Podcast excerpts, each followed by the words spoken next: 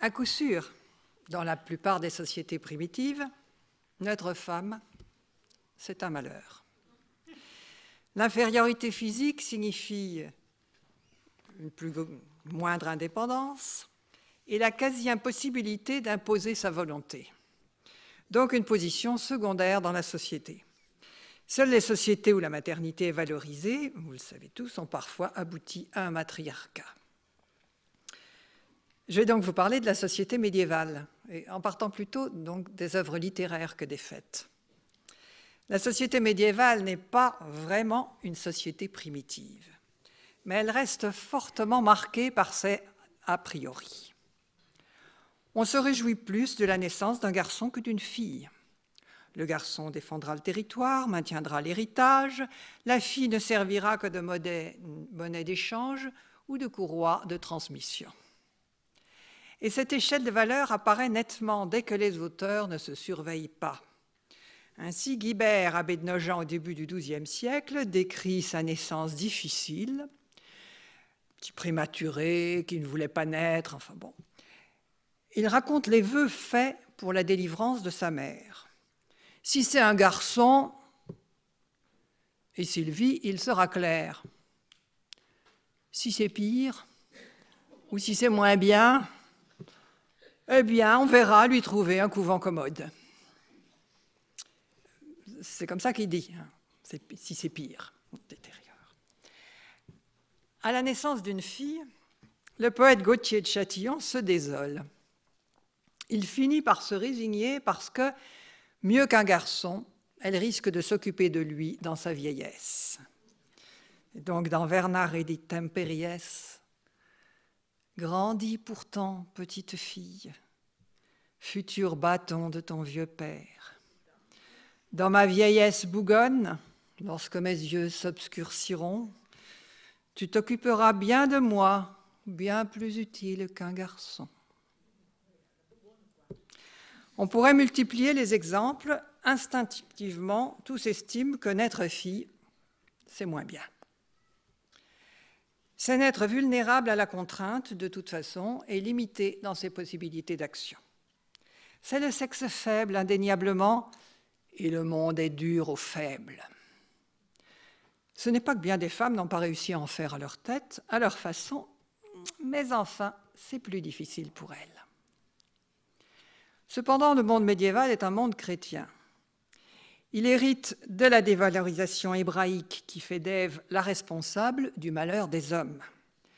Adam n'étant responsable que parce qu'il l'a écouté au lieu de faire son rôle de chef de famille. Il ne s'est pas fait obéir. Mais face à Ève, le christianisme place Marie qui rachète Ève. Et puis aussi, on a l'affirmation de Saint Paul que dans la réconciliation finale, dans l'au-delà, il n'y aura ni homme ni femme le sexe n'aura pas d'importance et les différences disparaîtront. En attendant, la maternité de Marie revalorise le statut des femmes, mais il faudra des siècles, très lentement, pour que l'attendrissement sur cette naissance rende possible une valorisation de la maternité qui ne soit pas seulement orientée vers le lignage. Et d'autre part, le christianisme vénère un très grand nombre de saintes beaucoup d'hommes, et ceux dont nous connaissons les réactions sont le plus souvent des clercs, qui par la prédication modèlent peu ou prou la conscience collective. Beaucoup d'hommes donc se contentent de répéter les aphorismes de l'antiféminisme antique et les condamnations occasionnelles de l'Ancien Testament. Ils sont persuadés, à la suite des penseurs grecs, de la supériorité intellectuelle de l'homme sur la femme car l'homme incarne la part rationnelle de l'être, celle de l'esprit, la femme la part matérielle et passive. Pour Aristote, je vous le rappelle, la femme est un homme manqué, inachevé et dépendant. S'y ajoute désormais l'obsession de la chasteté qui grandit alors que le célibat est imposé aux prêtres à partir de la fin du XIIe siècle, alors que la chasteté totale était auparavant un fait seulement monastique, qui s'imposait du reste à toutes les religieuses, vierges ou veuves consacrées à Dieu. Mais certains ont réfléchi à la spiritualité féminine et aux moyens qu'elles ont de racheter leur triste condition. La vie religieuse pour les femmes, notamment de bonne naissance, ce pouvait être un moyen d'épanouissement personnel non négligeable.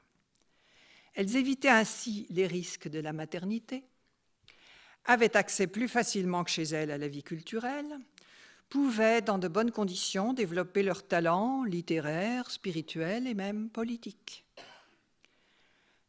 Les grandes abbesses de Germanie, généralement proches de la famille régnante, entretenaient la mémoire dynastique et avaient souvent un rôle politique non négligeable, égal ou parfois même supérieur à celui qu'elles auraient pu avoir comme épouse d'un potentat.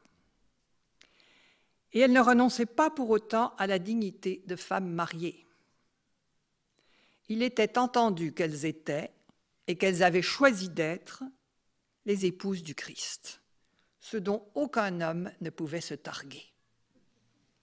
Ainsi, Hildegarde, abbesse bénédictine de Bingen qu'elle avait fondée, par ailleurs visionnaire d'une spiritualité brûlante, revendiquait pour les religieuses le droit de se rendre à l'église somptueusement parées, avec tous leurs bijoux, comme une épouse doit se présenter devant son mari par respect.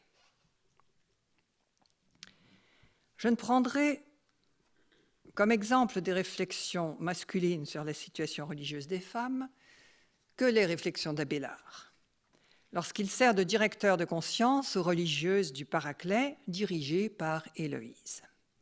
Sur ce thème des noces mystiques, Abélard fonde sa réflexion destinée à son ancienne épouse et à ses compagnes.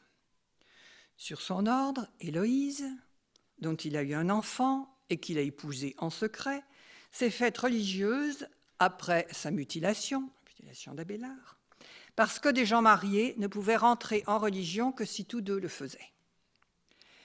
Elle eut du mal à accepter sa vocation forcée et devint pourtant une abbesse exemplaire.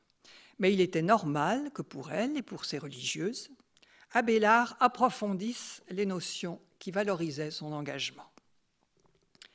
Il reprend donc avec toute sa force de logicien un certain nombre d'arguments. D'abord, Adam a été créé en premier, c'est vrai, mais hors du paradis. Ève au paradis, c'est mieux. Sans la Vierge Marie et son acceptation de la volonté divine, le salut ne serait pas venu au genre humain. Puis c'est une femme, Marie-Madeleine, qui a vu la première le Christ ressuscité. C'est la première messagère de la résurrection. Certains disent même la première apôtre. Et les femmes peuvent être saintes, qu'elles soient vierges, veuves ou repenties, au même titre que les hommes, en ayant de plus avec le Christ un rapport affectif d'épouse à époux qui ancre encore plus visiblement leur relation au divin dans l'amour. Or, l'engagement de ces saintes, surtout martyrs, est d'autant plus remarquable qu'elles sont plus faibles que les hommes et qu'ainsi leur volonté, leur courage devant le martyr, leur attachement à la chasteté qui les rend dignes de noces mystiques, parce que Abélard sait bien que chez les saints, la virginité est plus rare que chez les saintes. Donc tout cela donc, rend les saintes beaucoup plus prodigieuses que les saints. C'est leur amour qui les rend fortes. Il efface, si elles en ont la volonté, le handicap de leur sexe et leur infériorité native.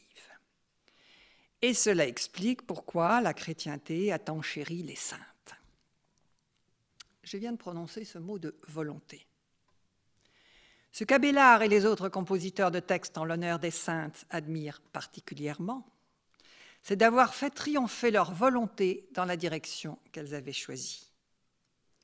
Dans le domaine profane, d'autres femmes y ont réussi, mais on en parle beaucoup moins, ou alors avec un peu d'effarement ou de réserve, tandis qu'une fois consacrées à Dieu, ou désirant l'être, elles sont pleinement justifiées aux yeux des clercs qui tiennent la plume. La liberté de disposer de soi-même est un principe admis par les penseurs médiévaux, mais généralement peu appliqué. et les contraintes envers les femmes sont constantes dans les faits. Religieuses sans vocation, mariées sans amour, violées lors d'un pillage ou au coin d'un bois, il y en eut bien sûr autant et plus sans doute que de saintes anonymes ou reconnues. La reconnaissance implicite de leur sort malheureux, c'est l'admiration pour celles qui ne se sont pas laissées forcer. Le libre consentement accompagnant une union reste pour les clercs qui tiennent la plume un idéal, comme le montrent quelques rares poèmes ou textes célébrant l'amour conjugal. Mais ils admirent plus souvent cette liberté dans le libre choix de la chasteté par les saints et par les religieuses. Grégoire de Tours, à la fin du VIe siècle, raconte deux fois une histoire qui l'a profondément ému. Celle de deux enfants uniques que l'on marie par commodité dynastique. Le soir des noces, la jeune fille, en larmes, finit par confier au jeune homme qu'elle avait rêvé d'être l'épouse du Christ en conservant la chasteté. Et ils se laissent convaincre. Ils vivront des années côte à côte en restant chastes. Ce que l'on ne saura que lorsqu'elle parlera en l'accueillant dans son tombeau après leur mort. Ce qui est notable, c'est qu'à côté de la véhémence pathétique de la fiancée, le jeune homme est bien falot. Toute la sympathie de l'évêque de Tours, et du même coup son éloquence, est pour la jeune fille qui a su faire respecter son choix. La force de volonté qui a mené des femmes au martyr ou au martyr quotidien de la chasteté et de la vie religieuse considéré comme un combat qui est à l'époque l'équivalent de nos grands mythes actuels de lutte contre les forces du mal, etc. Les clercs l'appellent constance ou fortitude. La fortitude est très souvent la vertu des saintes. Et ils ne cessent de s'émerveiller de cette liberté d'autodécision chez des êtres qu'ils considèrent implicitement comme inférieurs et ouvertement comme défavorisés. Devant les manifestations d'indépendance et d'énergie féminine, ils sont suffoqués, mais aussi éblouis. Ceci même en dehors des récits sur les saintes. Dans leur Libre, qualifié parfois de premier roman du Moyen Âge, XIe siècle donc, l'héroïne imaginée par un moine de Tegernsee est une jeune fille de bonne famille qu'on va fiancer au neveu du héros, mais elle est prête à prendre l'initiative. Vive, toujours en mouvement, courtoisement hardie, au jour des accordailles, prétendant devant tous avoir déjà gagné au dé les services du jeune homme, puis lui rendant fièrement sa bague quand il lui demande un engagement de fidélité sous peine de mort. Donc je la cite. Il convient que tous deux, nous soyons jugés de façon égale. Pourquoi, dis-moi, devrais-je te conserver ma foi mieux que celle que tu me dois? Dis-moi, si tu peux, s'il était permis à Adam d'ajouter une prostituée à Ève, alors que Dieu n'avait pris qu'une côte pour en façonner la femme. Quand Adam s'est écrié qu'elle avait été tirée de lui, dis-moi, où lis-tu qu'il avait le droit d'avoir deux Èves? Toi, tu courrais la gueuse, et moi je devrais te servir de putain? Non, je ne me lirai pas à toi ce conte-là. Va donc, adieu, cours la prétentaine, mais sans moi. Il y a dans le monde pas, mal d'hommes que je peux épouser aussi bien que toi. Et le fiancé est dompté. Comme tu veux, ma chérie. Si je te suis infidèle, je perdrai tous les biens que je t'aurai donnés et tu pourras me couper la tête. L'assistance est ébahie, mais elle admire. La femme forte dont parle l'Ancien Testament, que ce soit Judith ou la mère des Maccabées, peut encore exister et de plus fasciner.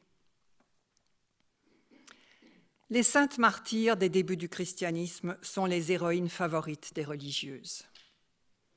Roswitha, religieuse à Gandersheim, une de ces grandes abbayes impériales de Germanie, écrit des scénettes sur des conversions de femmes perdues ou des martyrs. Avec un enthousiasme d'une tonique verdeur. Les persécuteurs des chrétiens veulent toujours abuser des jeunes chrétiennes, qui sont toujours très jolies, et sont abondamment ridiculisés par elles. En particulier, dans une de ces comédies, trois petites chrétiennes font montre face aux magistrats romains d'une insolence dans la provocation, qui visiblement fait rêver, même fantasmer, la religieuse du Xe siècle, à l'abri dans son riche couvent, où elle se repaît de situations héroïques et de réparties fracassantes qui sont la mise en scène magnifiante de son propre choix de vie. D'autres ont mis en pratique avec une énergie farouche l'inflexible fortitude de la sainteté. Ainsi, Christine de Marquiat, dans la première moitié du XIIe siècle en Angleterre.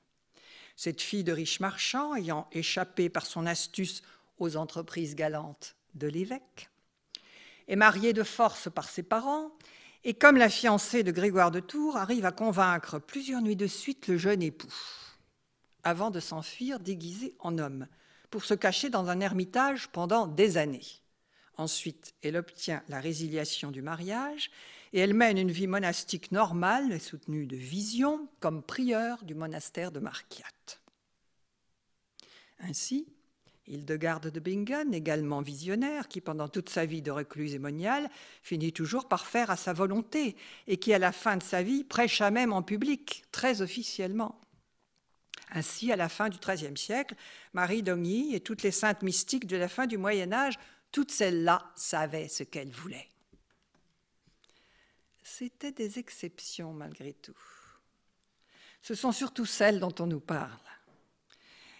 Laissant de côté pour l'instant le domaine amoureux, où les dames de l'âge courtois eurent leur revanche, elles que leurs amoureux appelaient Monseigneur, avec dévotion, en une inversion totale des usages, voyons maintenant ce que les textes nous disent de celles qui n'ont pu échapper à la contrainte. Il arrivait, surtout au Moyen Âge, avant que l'Église ne durcisse des menaces préventives, que la guerre passe sur des couvents de femmes et que les soudards forcent les religieuses. On faisait plutôt du coup les couvents de femmes en ville qu'en race campagne, mais ce n'était pas suffisant, et les villes peuvent aussi être prises. Certainement, d'autres viols avaient lieu à ces occasions. Mais les historiens, tous ecclésiastiques à l'époque, en parlent peu. Cela fait partie des malheurs du temps. Tandis qu'un monastère souillé, il le signale avec les euphémismes nécessaires. Ainsi Grégoire de Tours, déjà cité. Ces femmes avaient choisi la chasteté, pour d'excellentes raisons. Le viol ne les empêche pas en principe d'arriver à la sainteté, puisque les pécheresses, Marie-Madeleine et Marie l'Égyptienne, y sont bien arrivées. Et elles ne sont pas responsables. Mais le fait est tout de même signalé tristement parmi les grands malheurs du temps. Cette atteinte à leur liberté de choix n'aurait pas dû être. Sur le plan moral, ce sont les violeurs qui sont coupables, pas les femmes forcées, comme le précise Gauthier de Châtillon dans son épopée sur Alexandre à propos des séquelles de la défaite de Darius.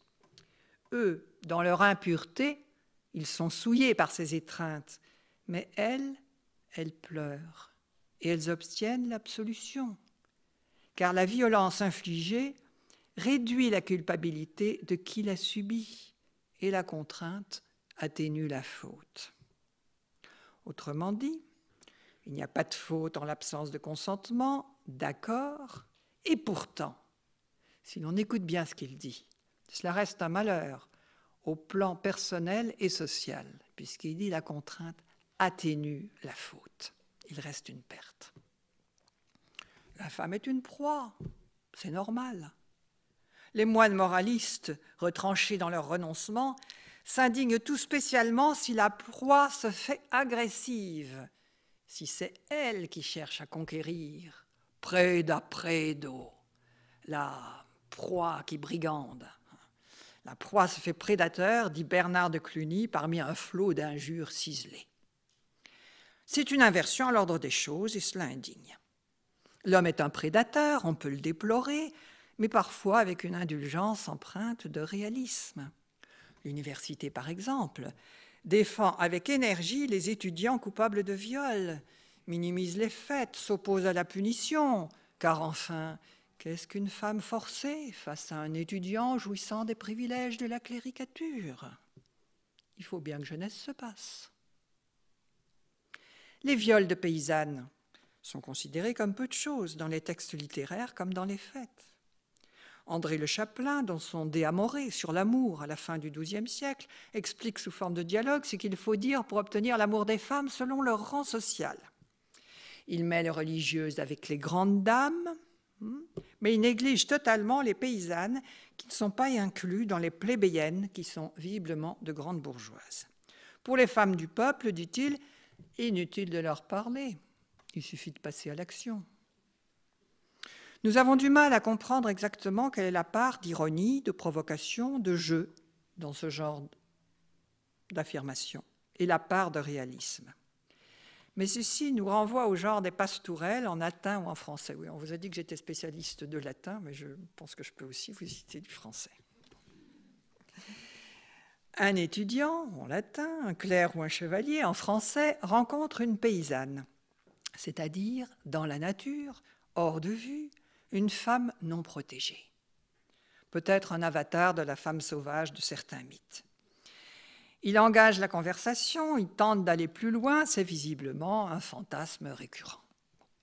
Dans les poèmes qui en sont issus, le résultat varie. Tantôt la bergerette est ravie. Je vous cite un poème de Carmina Burana. Elle sort au point du jour, la bergerette, avec son troupeau, avec son bâton, et la laine sur sa quenouille. Dans un buisson, elle voit un étudiant assis tout seul. Monseigneur, que fais-tu là? On vient t'amuser avec moi. Tantôt elle refuse, ou elle appelle à l'aide et le séducteur prend la fuite. Tantôt il arrive à ses fins par la force. Sans état d'âme, je peux en citer plusieurs. Et la petite n'a qu'à se taire, c'est elle que sa mère battrait. Par exemple, euh, dans un autre poème de Carmina Burana, la bergerette tente de fuir, refuse les cadeaux et se défend à coups de quenouille avant d'être prise de force. Et ça continue. Cela lui fut assez pénible, mais à moi agréable et doux. Qu'as-tu fait dit-elle, méchant? Malheur à toi. Pourtant, salut, surtout ne le dis à personne, que je sois tranquille chez moi, car si mon père l'apprenait, ou bien Martin, mon frère aîné, j'aurais une sombre journée. Et si ma mère l'apprenait, elle est pire que quatre serpents, là je suis bonne pour le fouet. Dans ce type de poème, il n'y a certes que des involtures. La femme est une proie, et de plus, elle ne peut se plaindre. Le séducteur en profite. Si les poètes courtois se complaisent dans le désir non assouvi, d'autres ne rêvent que de déflorer des jeunettes. Ainsi, beaucoup de ces poèmes latins des Carmina Burana reflétant le goût des milieux étudiants. Les hommes se vantent de, de montrer ses proies le plus consentantes possible, ce qui flatte à la fois leur instinct de prédateur et leur vanité. Ainsi, Pierre de Blois raconte sa réussite auprès d'une jeunesse réticente. Je rends grâce à Vénus qui m'a souri, divinité complaisante, en m'accordant de remporter sur la Vierge aimée une victoire bien plaisante et désirée. Ma Vierge m'avait laissé jouir de la vue, du parler et du toucher et du baiser, mais il manquait à mon bonheur le dernier degré de l'amour et le meilleur. Et si je ne l'emporte pas à l'avenir, tout le reste qui m'est donné ne peut servir que d'aliment à ma fureur. Je me presse vers mon but, mais avec de tendres pleurs, mamie me supplie, car elle a peur, toute jeunette qu'elle est, de briser les barrières de la pudeur.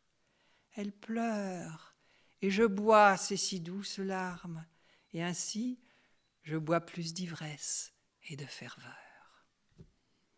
Baignée de pleurs, les baisers en plus de saveur.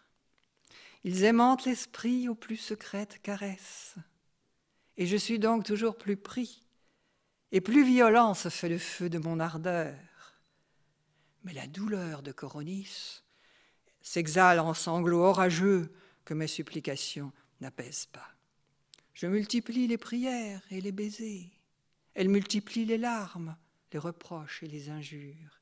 Elle me regarde d'un air tantôt suppliant et tantôt presque d'adversaire, car tantôt elle lutte et discute, tantôt elle implore. Et plus je la cajole en la priant, plus elle se fait sourde à ma prière. Coup d'audace, j'emploie la force. Elle se défend d'un ongle hargneux, m'arrache les cheveux, résiste à ma violence de toute son énergie. Elle se plie, genoux serrés, pour empêcher que soit forcée la porte de sa pudeur. Enfin, je pousse mon attaque, je fais triompher mon vouloir, la serrant contre moi, j'affermis mon étreinte, je lui emprisonne les bras, ainsi contrainte, je la couvre d'une pluie de baisers. Ainsi s'entr'ouvre le palais de Vénus. La chose nous plut à tous deux. Mon amante adoucie ne songe plus à m'accuser. M'embrassant tendrement, demi-sourire et yeux mi-clos, frémissant, comme au bord d'un soupir anxieux, assoupie. Dans ce type de regard, qui se pose sur la partenaire comme une découverte, après la victoire qui détend l'attention du désir, naît l'embryon d'une attention à la psychologie féminine, un début de sympathie véritable, encore qu'il soit né des stéréotypes du regard des hommes sur les femmes. Mais vous allez me demander qui est Pierre de Blois? Un mauvais garçon? Un François Villon? De la fin du XIIe siècle? Non, non. Un clerc de haut rang, doté de suffisamment de prébendes, secrétaire du roi d'Angleterre et assez déçu de n'avoir pas obtenu pour ses services un évêché. Et dans ses œuvres plus sérieuses, moraliste rigoureux, commentateur de la Bible. Ce que je viens de vous lire est sans doute une œuvre de jeunesse. Et l'être humain n'est jamais tout d'une pièce. Nous ne saurons jamais s'il s'agit d'un fantasme ou d'un souvenir. À partir du XIIe siècle, la poésie d'amour, dans les deux langues, se multiplie sous toutes ses formes. Une de ses caractéristiques est que toute condamnation morale en est absente. On peut y sentir la pression sociale qui réprouve la liberté sexuelle des femmes, mais ni remords ni pression religieuse. Il est totalement profane, ce poème de Pierre de Blois que nous venons de lire. La pudeur y est un fait social, à peine moral, mais pas religieux du tout. Dans ce contexte, l'amour, même adultère, est chose naturelle. La condamnation morale en est absente. On y entend la voix de l'amoureux, un peu celle des femmes, celle des maris, jamais. Ce sont des oppresseurs, totalement négatifs. Dans les textes poétiques, ils ont le pouvoir, mais pas la parole. Au départ, l'amour, pas forcément heureux, c'est le fait des femmes. La belle Aude meurt en apprenant la mort de Roland, son fiancé, dans la chanson de Roland. Et comme dans beaucoup de débuts de littérature, les plus anciennes chansons d'amour sont des chansons de femmes. L'amour, au sens de dévouement total, est le fait des femmes y compris des saintes éperdues d'amour pour Dieu dont nous avons parlé. Ce sont surtout les femmes qui meurent d'amour. Il y a bien dans les romans à partir du XIIe siècle quelques hommes qui deviennent fous par amour, comme Yvain, certains qui en meurent, comme Tristan, enfin pas tout de suite, ou bien même qui meurent par amitié, Galeot, par amitié pour Lancelot. Il y a surtout, à partir du XIIe siècle, beaucoup d'amoureux qui crient fort joliment qu'ils meurent d'amour tout en vivant fort vieux. Mais avant que le déferlement de l'amour courtois n'impose en surface ces stéréotypes, les hommes ont bien autre chose à faire. La guerre, la chasse, l'aventure, pour les guerres claires et les étudiants, l'aventure intellectuelle, les femmes ont une sphère euh, d'activité plus réduite. Filer, broder, attendre. Ainsi, les chansons d'amour en français sont d'abord des chansons de femmes. supposée être chantée pendant qu'elle file ou couse. Elle nous arrive remaniée à des époques plus tardives, mais le fond ancien et qui, donc, après un siècle ou deux, apparaît populaire et archaïque, jouit d'une popularité durable. Sont-elles écrites par des femmes ou par des hommes? Disons que ça a peu d'importance dans la mesure où les chansons qui nous sont parvenues, même reprenant des formes archaïques chantées par les femmes, ont sans doute été mises au point par des hommes le plus souvent. Ils ont pourtant compris et rendu l'inquiétude, plus ou moins résignée, de la plupart des chansons de femmes. Pourquoi ont-elles toutes une note de tristesse? Même celles qui semblent heureuses ont une touche d'inquiétude ou de nostalgie. C'est que la femme reste là où elle est protégée et surveillée. L'homme aventureux va et vient. C'est la fleur enracinée et le papillon. La pauvre fleur disait au papillon céleste, disait Victor Hugo. La femme attend. Parfois, il ne revient pas. La belle Aude en meurt, et la femme de Jean Renaud, et les femmes et fiancées de Croisée, et la belle Doette qui se fait nonne. L'homme se laisse aimer, accorde ses faveurs, comme Renaud qui affecte de passer sous les fenêtres de son ami sans lever la tête, dans la chanson Quand vient en mai. Parfois, il ne revient pas parce qu'il aimait moins ou pas assez. Où est mon ami ancien? Il est parti d'ici à cheval. Oh là là, qui va m'aimer Encore les Carmina Burana. L'homme, c'est celui qui part. Et la pauvre abandonnée reste seule avec les conséquences de son amour malheureux, telles qu'elles resteront pendant des siècles. Voyons-la tel qu'un poète l'a fait parler au XIIe siècle. Jusqu'ici, pauvre de moi, j'avais caché mon aventure. J'ai aimé si adroitement.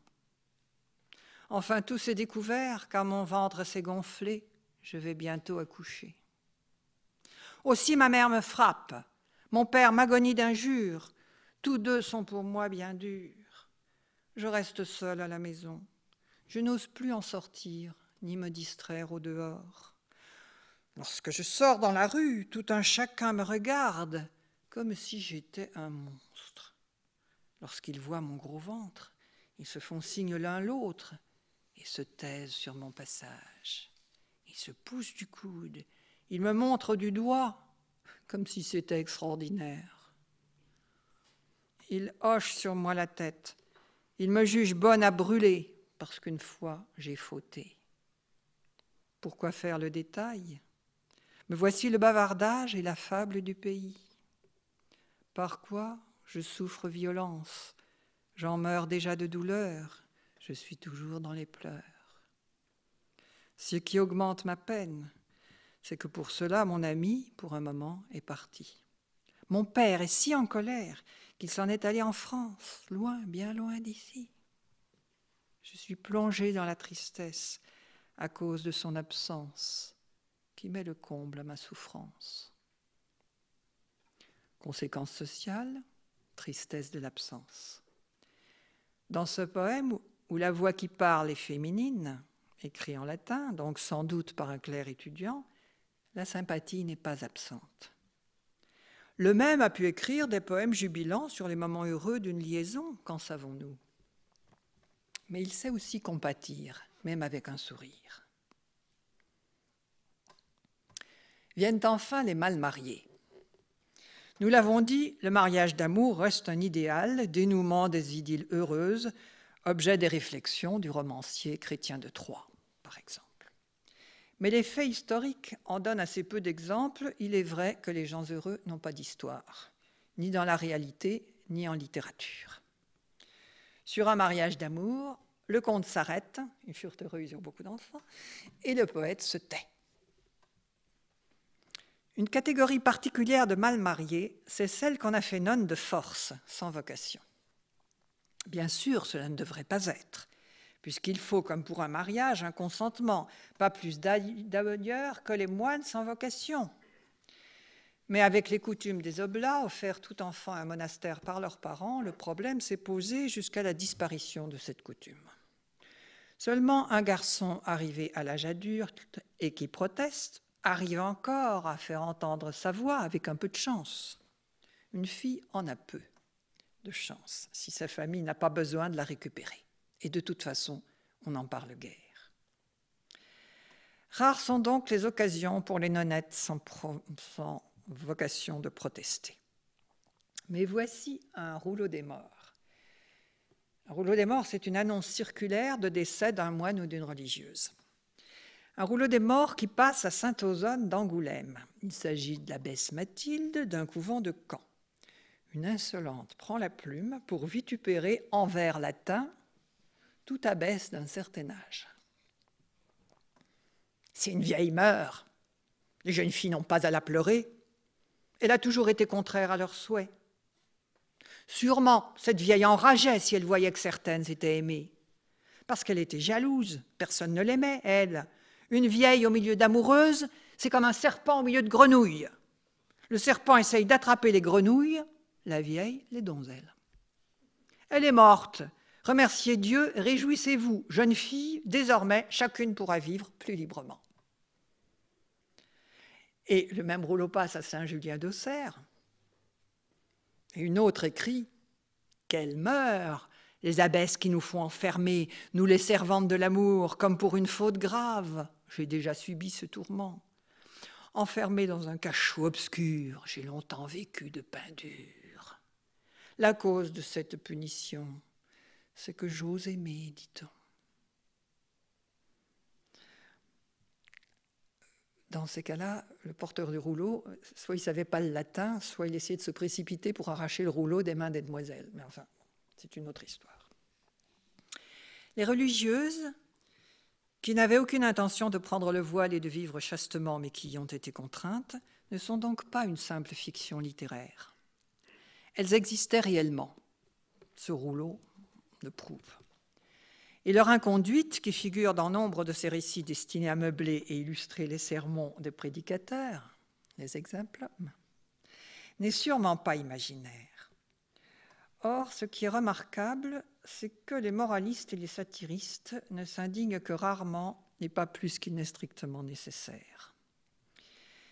Dans les exemplums, à partir du XIIIe siècle, les nonnes fautives sont souvent sauvées par l'intermédiaire de la Vierge. C'est un fait condamnable que l'inconduite des nonnes, mais il a des circonstances atténuantes et mérite compassion. Si l'on peut en rire dans les fabliaux, comme de l'incontinence des prêtres, on n'accable pas vraiment les malheureuses. Et l'on peut voir dans quelques poésies qui sans doute se veulent drôles une certaine compréhension. Ainsi, dans Plangit non affletibus in. Elle pleure à chaudes larmes, la religieuse. Elle se lamente et gémit et dit à ses compagnes Malheureuse que je suis, qu'y a-t-il de pire que cette vie? Moi qui suis joyeuse et aime à rire. Je sonne la clochette, je répète le psautier, je dois sortir de mon lit alors que je voudrais dormir. Malheureuse que je suis, je passe la nuit à veiller contre mon gré. J'embrasserais bien un garçon si volontiers. Je ne peux pas vous dire la suite du poème, il a été caviardé il n'y a qu'un exemplaire. Donc la petite nonne désolée, dégoûtée de la cèse monastique et de l'obéissance, c'est pour le prédateur une proie toute trouvée. Quant au mariage, le consentement des époux était en principe nécessaire, mais dans les faits le plus souvent contraint avec beaucoup de, variables selon les milieux et les époques. Nous avons vu la demoiselle du roi de Libe, à qui le conseil de famille demande si elle est d'accord, et qui répond oui avec entrain et esprit. Mais beaucoup d'unions sont arrangées entre enfants trop jeunes ou selon les méandres des stratégies lignagères ou politiques. Les rois distribuent les héritières comme prime à leurs bons serviteurs. On ne demandait pas, sinon pour la forme, la vie des filles et en certains cas d'ailleurs, pas tellement celle des garçons non plus. L'intérêt lignagé primant l'individu. Il fallait ensuite s'arranger de la situation, ce que certains faisaient, en une proportion qui ne doit pas être très différente de celle des mariages réussis à l'heure actuelle. Dans les conseils pour l'éducation des jeunes femmes, comme ceux du chevalier de la tour Landry à ses filles, il est entendu que pour les filles bien élevées, l'amour vient après le mariage. Un amour conjugal de soumission et d'estime, qui n'a pas grand-chose à voir avec l'amour inclination, mais dont il n'est pas exclu qu'il puisse se superposer à lui. Ginard, au IXe siècle, est effondré à la mort de sa femme. Christine de Pisan aimait son mari, dont la mort le laisse seul et inconsolable. Mais il existait, probablement aussi dans la même proportion que de nos jours, des jaloux, des brutaux, des soupçonneux. Seulement leur épouse était obligée de supporter les mauvais traitements, à moins d'avoir des parents vraiment puissants qui puissent contrôler les excès de l'époux. Même alors que son mari, le tapageur Bernard de Septimanie, forçait Duoda, sans doute de la famille impériale au IXe siècle, à rester seul à Uzès, loin de la cour, et la privait de ses fils dès leur naissance pour qu'ils lui servent d'otage, elle le servait de toutes ses possibilités en engageant ses biens pour lui, engageait ses fils à le respecter, priait pour lui sans un mot de plainte. Au Moyen Âge, le mariage est une chaîne dont on ne sort que l'un ou l'autre ne soit mort, comme on disait, selon les termes même des contemporains. Avec beaucoup de relations et des moyens de pression, on peut faire annuler. Je vous ai raconté tout à l'heure l'histoire de Christina de Marquiat qui fit bien annuler son mariage sous prétexte de non-consommation. Mais enfin, c'est difficile et hasardeux. Cette chaîne du mariage, Héloïse ne voulait pas l'imposer comme un boulet à Pierre Abélard, son amant dont je vous ai parlé tout à l'heure. Du reste, à la fin du Moyen Âge, l'homme mal marié apparaît aussi. Dès auparavant, un certain nombre de textes disent la ferme résolution de certains de ne pas se marier. Non pas comme de nos jours pour éviter la surpopulation de la planète, mais par pure commodité, en reprenant tous les poncifs de l'antiféminisme antique. Pour ne pas parler des lamentations de Mathéolus, qui a été assez sot pour se remarier alors qu'il était veuf, il savait pourtant. Hein. Les quinze joies de mariage détaillent abondamment les misères d'une union sans joie. Tout y passe. Le caractère acariâtre de l'épouse, les ennuis d'argent, les cris des enfants, les continuels reproches. Et si jamais l'épouse est irréprochable et le mariage heureux, évidemment, l'épouse meurt. Enfin, si l'homme a ses occupations pour oublier ses déboires conjugaux, et s'il reste de, toute façon, en principe, le maître du ménage et celui qui dispose de la force de frappe, la femme mal mariée n'a pas de solution à part tromper son mari ou se transformer en mégère. La seconde solution est celle dont parlent les quinze joies de mariage et quelques fabliaux et lamentations, celle que la commère de Bath et autres narrateurs dans les contes de Canterbury de Chaucer illustrent avec verve. Elle est plus populaire et se prolonge en pas mal de chansons à l'époque moderne, car si la femme est plus forte mentalement que l'homme, c'est lui qui sera battu. Je ne mettrai plus d'eau dans mon vin, celle qui me battait est morte. Je m'en allais au paradis dire à Saint-Pierre qu'il ferma lui. Car si ma femme revenait, je sentirais qu'elle n'est pas morte. L'autre échappatoire, l'adultère, est celle dont parlent les poésies ou les romans. Elle est évidemment beaucoup plus esthétique, dans un monde où l'amour déconnecté du mariage apparaît comme la grande affaire. Le monde de l'amour courtois est également la forme annexe des chansons de femmes. Car dans cet univers passent des reines qui restent dignes dans leur amour contrarié et leur subterfuge, comme Iseux, passent des dames lointaines et dominatrices, mais aussi des femmes battues, enfermées, soupçonnées, qui ne se consolent que par leur amour interdit et merveilleux.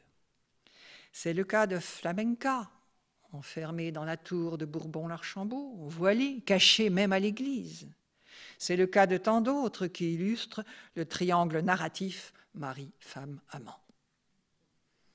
On parle peu de femmes trompées, parce qu'elles y sont résignées dès le départ, puisque parfois leurs maris font élever les bâtards avec les enfants légitimes, et parce que cela n'a pas grande importance dans une société indulgente à la virilité masculine.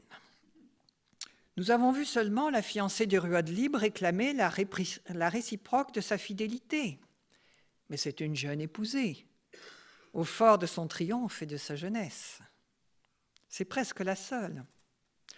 On a encore Argentine qui, dans Au Nouvel Temps Pascore, dont le refrain est Celle qui a mauvais mari, souvent son cœur en est mari. Argentine ose protester quand son mari, après la naissance de six fils, lui préfère sa suivante. Elle est aussitôt exilée par son mari sous peine de mort et quitte ses fils sans qu'un seul vassal ose dire un mot pour elle. Comme c'est une chanson, ses fils la retrouveront plus tard et la ramèneront au foyer conjugal.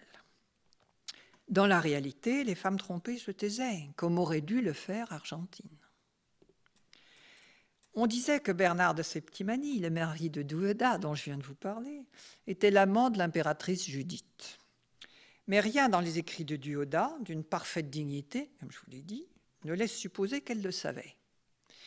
Et comme ils vivaient séparés, si ce n'était Judith, ça devait bien en être cent autres. Renaud néglige son amie parce qu'on lui a dit qu'elle le trompait. Elle nie et le supplie, mais lui-même n'a rien à promettre. Les femmes malmenées et battues se vengent. Dans En un verger, on laisse une fontenelle, une mal mariée se lamente dans son verger, c'est-à-dire son jardin, qui représente sa liberté intérieure en même temps que son rêve d'amour. Elle s'adresse donc à son amant. Qu'on te guie, mon ami, cruel est mon destin. Mon père m'a donné un vieillard qui me tient enfermé en cette maison. Ni nuit ni jour je ne puis en sortir. Or, le méchant mari a entendu sa plainte.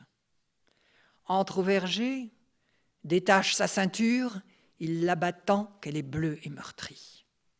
Peu s'en faut qu'il ne l'ait tuée à ses pieds. Le mari se retire ensuite, il est ennuyé tout de même, craignant les réactions de ses parents. Parce que dans la chanson, il dit il se souvient qu'elle est fille de roi. Le comte Guy la retrouvera ce soir au berger pour la consoler. Dans les chansons, le mari jaloux est candidat au cocufiage. Ainsi, dans Avant-hier, en un vers près, Jamais je n'aimerai de mari, ils sont trop méchants. Le mien, plein de jalousie, me garde, me surveille, m'épille. Il me surveille toujours, il sera cocu. Si Dieu me garde, je le ferai crever de rage. Refrain, le vilain fou est à honnir, il faut se moquer de lui. Les dames, vous venez de l'entendre, n'hésitent pas à prier Dieu pour que vienne leur ami. Plût à Dieu Tout-Puissant qui nous jugera tous, que j'ai avec moi ici mon très doux ami. Et la maltraitée du jardin, je viens de vous citer la première plainte, continue. Beau sire Dieu, vous qui m'avez créé, faites que mon ami ne m'oublie pas et qu'il revienne avant la fin du jour.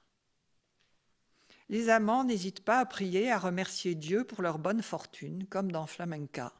S'ils arrivent à se rejoindre, c'est que Dieu l'a voulu. La femme peut même souhaiter la mort du mari, avec les mêmes formules pieuses. Amis, si vous désirez la mort du jaloux, moi aussi, Dieu m'entende cent fois plus que vous. Est-ce automatisme d'expression qui subsiste dans cette sphère profane, ou peut-on en inférer que si le mari démérite, l'adultère n'est pas ou à peine un péché dans la mentalité générale, sauf aux yeux des maris? La suite de la prière pour la mort du mari fait appel à la justice car il est vieux, il radote, il est plein de défauts. Ce qu'il a de mieux, c'est d'être cocu.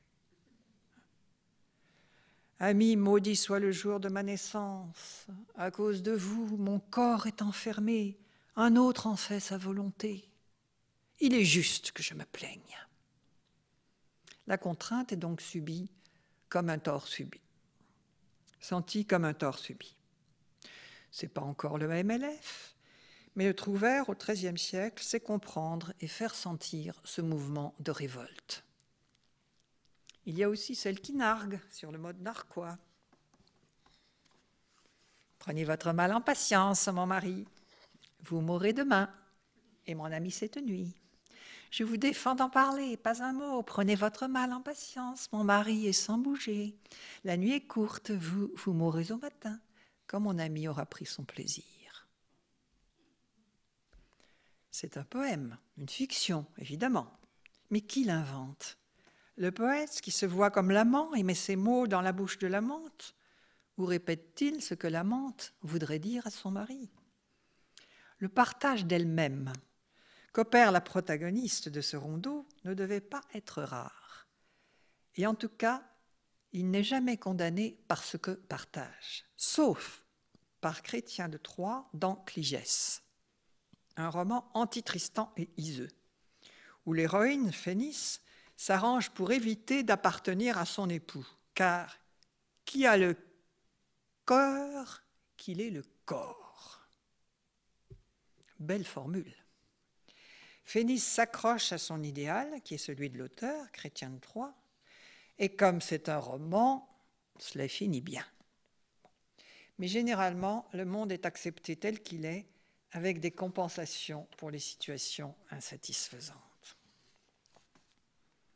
De l'indifférence, de la désinvolture réelle ou ludique, se dégagent donc certains témoignages qui donnent à penser que ces auteurs, généralement des hommes, ont accepté bien sûr les dures réalités de la condition féminine dans le monde où ils baignaient, mais avec une capacité de sympathie qui les orientait vers un peu de compréhension.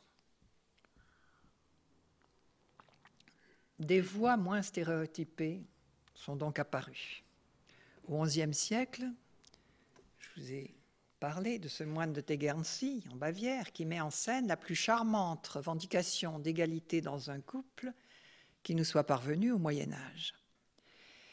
Et fin XIIe siècle, L'abbesse Hildegarde de Bingen, dans un traité de médecine, caractérise ainsi l'origine de l'amour et la complémentarité des sexes.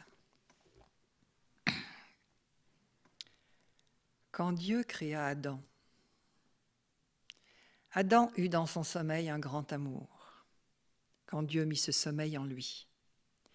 Et Dieu fit une forme selon l'amour de l'homme, et ainsi la femme est l'amour de l'homme. Et aussitôt que la femme fut formée, Dieu donna à l'homme le pouvoir de procréation pour que par son amour, qui est la femme, il engendre des enfants. Quand Adam regarda Ève, il fut tout rempli de sagesse, parce qu'il regardait la mère par laquelle il engendrerait des enfants. Quand Ève regarda Adam, elle le regarda comme si elle regardait vers le ciel, de même que l'âme qui désire les biens célestes tend vers le haut, car son espoir était vers l'homme.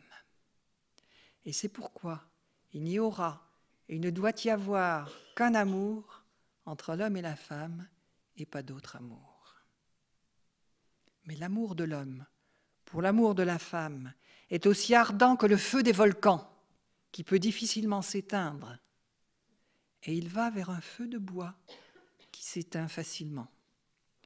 L'amour de la femme pour l'amour de l'homme est comme une douce chaleur qui vient du soleil et qui porte du fruit. Il va vers un feu de bois très ardent et il porte, sous forme d'enfant, un fruit de douceur. Mais le grand amour qui était en Adam alors qu'Ève sortait de lui et la douceur de ce sommeil dont ils dormaient, lors de la transgression, ont changé leur façon d'être doux. Et pour cela, parce que l'homme a et sent en lui cette grande douceur, il court vite vers la femme, comme le cerf court vers les eaux vives, et la femme court vers lui comme une aire de battage qui, frappée de coups, s'échauffe quand le grain y est battu. Ceci est un texte écrit par une femme. une femme qui avait renoncé à l'amour humain, mais qui n'avait pas renoncé à le comprendre.